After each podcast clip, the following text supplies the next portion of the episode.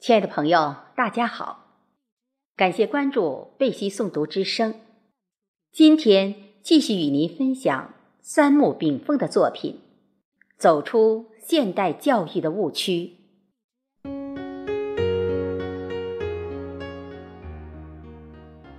教育乃人类灵魂的巨大工程，故教师被誉为人类灵魂的工程师。中国传统教育分为大学教育与小学教育，其中，大学之道在明明德，在亲民，在止于至善；而小学教育则为六艺教育，即科学教育及技能教育。由此可见，自古中国传统教育以传道为主，以授业为辅。几千年，中国的教育方针为“十年树木，百年树人”。中国传统教育属于灵魂教育，是文化修养的教育。其教育之目的，不是储备无限劳动知识，而是培育人文情怀及高尚的文化价值观。西方教育。属于知识教育，属于技能教育，属于科学教育，属于糊口教育。其教育目的是为资本主义企业培育合格的劳动力资源及劳动工具，以创造更多的社会财富，实为资本家创造剩余价值。财富养身、养家、养育。但此与灵魂教育愈走愈远矣。鸦片战争的失败，让清末文人开始反思中国教育重道轻术的不足之处。新文化运动之后，人们喊出了科学、自由、民主的口号，从此，知识教育压倒文化教育，成为新式教育的主流。知识就是力量，知识改变命运，科技救国，科技是第一生产力。在此大背景下，科技知识的普及比文化普及更加重要。新中国成立后，我们将前苏联的社会主义教育体制全盘吸纳。改革开放后。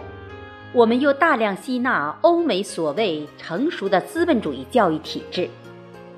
苏联社会主义教育目的是培养又红又专的社会主义劳动者，欧美资本主义教育的目的是为资本主义大生产储备科技人才及劳动力资源。以上两种教育体制，将社会自然人矮化劳动工具。百年知识教育在中国的尝试，其弊端已然显现，这就是中国传统人伦关系与文化价值观的逐渐消失，即中国人没有了中国人的味道，也就是中华民族所固有的性格或精神，在不知不觉中演化为西方的价值观诉求。此之趋势若不加以纠正，五千年以上的中华文明将在未来百年内消失或中断。若此，中华民族的复兴将是一种形式的复兴，而非民族灵魂的重塑。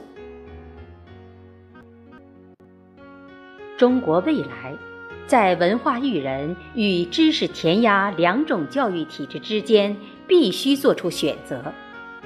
在经历深思熟虑之后，中共中央十七大终于提出了中国特色社会主义的教育方针是：育人为本，德育为先。文化道德教育重新回归它的主导位置。然而，十年过去了，中国的教育体制依然停留在应试教育。知识教育、技能教育为主的西方教育体制上，我们的公民依然被像财富一样被贬称为劳动力资源。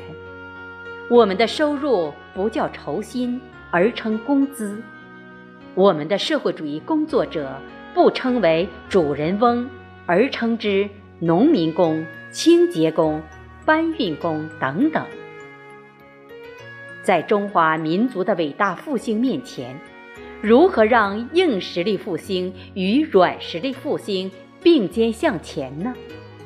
所以，教育之目的是塑造人类灵魂的健康，育人、育德、育智、育心等精神需用，必须放在教育之首位。